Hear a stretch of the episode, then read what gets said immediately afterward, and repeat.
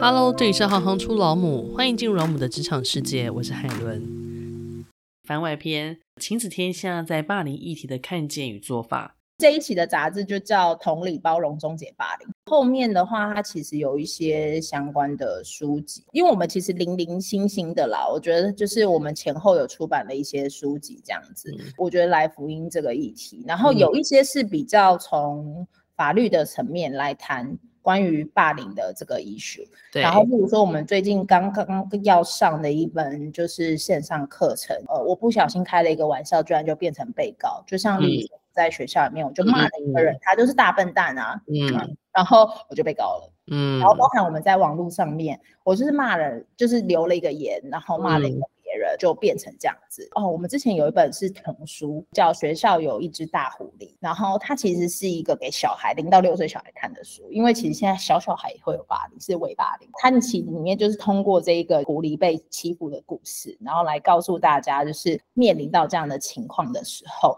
孩子应该要怎么样处理。然后青少年的书，它应该是一本就是学习类的书籍，还是说其实听众只要去买到这一期的杂志，他在后面就可以看到一些相关的延伸？哦，对，是可以的。然后还有相关的一些，就是我们有一些 podcast 的节目哦，谈就是不同期这样子。嗯，那就请大家可以多多关注。没错，没错。对，因为我觉得这个的确是，我觉得几个面向吧。就第一个，因为我们从一开始就会聊到父母亲的角色，就是带他去认识这个社会的规则跟他的那条界限是什么，嗯、哪些事情是你可以自由自在发展，哪些事情是你千万不可以逾越的。比如说，如果他今天跟法律扯上关系的话，我觉得父母亲的角色扮演是这个部分是一直要踩得很稳的。那所以像你刚刚说，从童书开始，然后这种微霸凌的。案例的分享，或者说慢慢的不同的书籍，那我觉得亲子天下扮演的，至少我到目前为止听下来，把这个维度打得很开，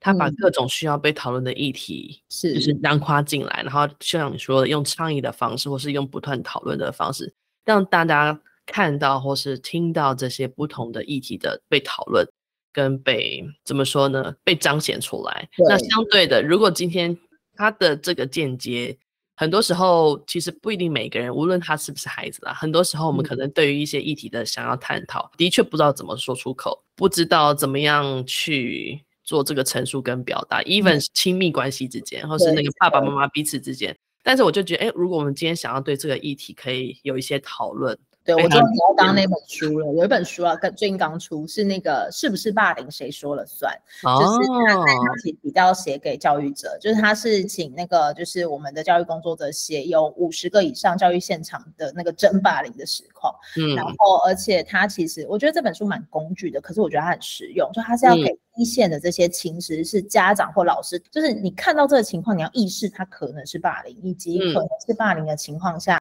你可以怎么样来处理？我觉得要让老师跟家长知道，其实为什么这样的一个霸凌的 issue 会一直一直不断的产生。这其实因为有些孩子就是不断的在不同的阶段会面临到很多的，就是人际社交的困境。而且这里面其实亚洲的数据是非常高的，就是在这里面，就我记得报道里面的数据是有写，亚洲是每十个学生就有三个人是曾经遭受过校园霸凌，嗯、然后而且台湾的校园霸凌的通报，就光通报件数这三年都已经破千件，而且是在去年创下新高。嗯、那当然我们就不要再谈自杀率的问题，嗯嗯嗯，但自杀率其实也是年年在攀升，嗯，然后这里面的就是各种的 issue 跟情况，我觉得作为大人这时候才。是我们可以很认真的去思考跟参与，我们怎么样去建构一个更良善的，我觉得学习的环境，而且不学习的环境是这个社会的环境。其实我后来很认真在想，这个所谓的霸凌的 issue，其实里面很多时候你就说为什么他们会觉得这样可以？那是因为这个世界就这么掩饰告诉他这样可以啊，因为网络上的那些不负责任的。攻击跟留言，让他们觉得这没有关系，这个世界不是这样的。嗯、而且这里面就是应该说，网络平台的兴起，让霸凌这件事情从以前只在学校，到我们记得我在报道里面，我们记者就说，现在霸凌是二十四小时不间断，嗯、因为你到家你还被霸凌，你在你的社群上被霸凌，然后而且在这个过程里面。以前被霸凌，这些被霸凌的同学，有可能回到家里面，反过来变成在网上霸凌别人。嗯，然后我觉得这是一个很可怕的循环。那那个可怕的循环不仅仅是哦，你会觉得这些小孩很可怕，不是因为我们掩饰着告诉他这个社会逻辑就是这样子。嗯，可以不断的不负责任的对别人谩骂，然后或者是去侵犯他们的人生的权利。嗯，那我觉得这时候才是应该回来去想，那对啊，那就是我作为大人我没做好，对啊，那我所以我觉得霸凌的 issue 转过来回来，它不仅仅只是回到学校跟青少年身上，它是回到整体社会的情况，就是为什么现在这个社会是这样子的，然后为什么我们会让孩子觉得这样是可以的，为什么我们的知识系统如此的薄弱？然后让这些真的在面临霸凌的同学，或者是大人也有可能被霸凌，就是他在这些过程当中，为什么他们找不到应该要有的社会支持？我觉得这才是在第二阶段我们应该要去想要，就是倡议只是第一步，然后让更多人去思考。但是更多人去思考，就应该要带出像我刚刚讲的这么多元的层次的问题。嗯，那每一个层次如果都有人愿意去处理。然后去面对他，那个社会才有可能更好。不能只有被霸凌的人觉得，我对我不能再被霸凌了，所以我要怎样怎样，我只处理我个人，所以我是处理不了问题的。对对，就像我们期待我们的孩子有更好的生长环境，我们不能只要求哦，我要成为一个好爸妈，跟我要成为一个好的孩子，而是我们要去要求的是说，那这个社会里面我们有提供更好的良善的支持给一个家庭来生存吗？对，就像我们最近在讨论的是关于友善家庭职场的这个议题，马上就在下半年，嗯、我们在十二月会开这个专题。嗯，因为我们现在做调查报道，我们希望孩子跟家长可以有更好的家庭的生活，我们要有更好的亲子沟通。我们这类书很多，然后大家也都知道。可是这里面最大的问题是，那我哪来的时间陪我的孩子？是啊，对啊，没有提供给我，你给我再多的钱，我一天还是只有二十四小时，我一天还是这么多的时间在工作。嗯、我回到家里面，我还是拿着手机，而不是对着我的孩子。嗯，然后我下班的时间永远都是晚于我的孩子这么多，然后我永远可能都需要加班。嗯，然后我永远都没有这个家，没有去做这个工作跟家庭上的平衡的时候。那我们前面讲的这些良善的概念，都只是良善的概念，它因为它没有办法被落实，好像只有一些呃家庭富裕、经济条件非常好，我可以不用被工作绑着的人，嗯、我我有办法做全职的父母的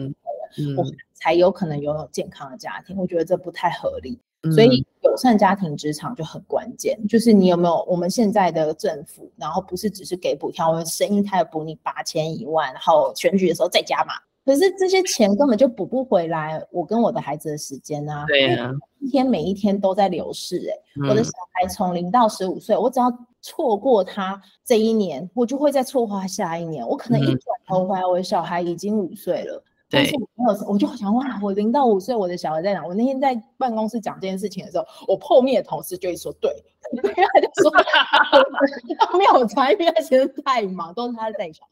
他就说。对，我爸爸就是在那种我的零到五岁的过程当中，我觉得我爸爸、嗯、消失了。嗯，对啊，因为周末就是爸爸可能在忙工作，只能由妈妈带出去。嗯、那可是你给我两万、三万、十万的补助，难道、嗯、能补回这零到五岁的时间吗？是啊，对的。然后你再一眨眼，你的小孩就十八岁了，他已经要开始离开你了。等你真的有钱有闲。反过回来，再想要弥补所谓的亲子关系的时候，实际上来说就是来不及了。因为就像我刚刚讲的，你小时候没有跟我亲密，你为什么在我三十八岁？对，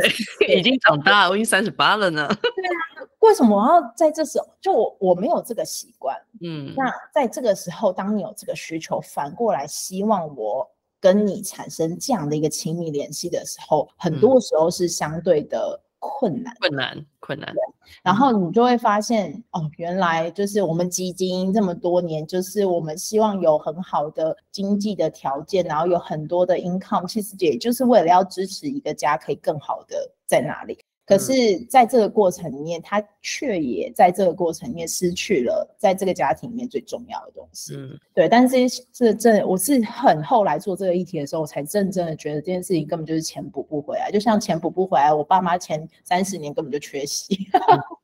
对啊，但他们提供给我很好的生活的条件，这是真的。所以我可能比别人拥有更多的机会去做生命中的探索。嗯、可是你你总有一块是有遗憾的。对对啊。如果你喜欢行行出老母，欢迎以行动力赞助老母，让我们能有更多的能量制播更好的节目，访问更多有趣的职业。如果有任何建议，欢迎到网站留言给我们。谢谢你们的支持与分享，我是海伦，我们下次见。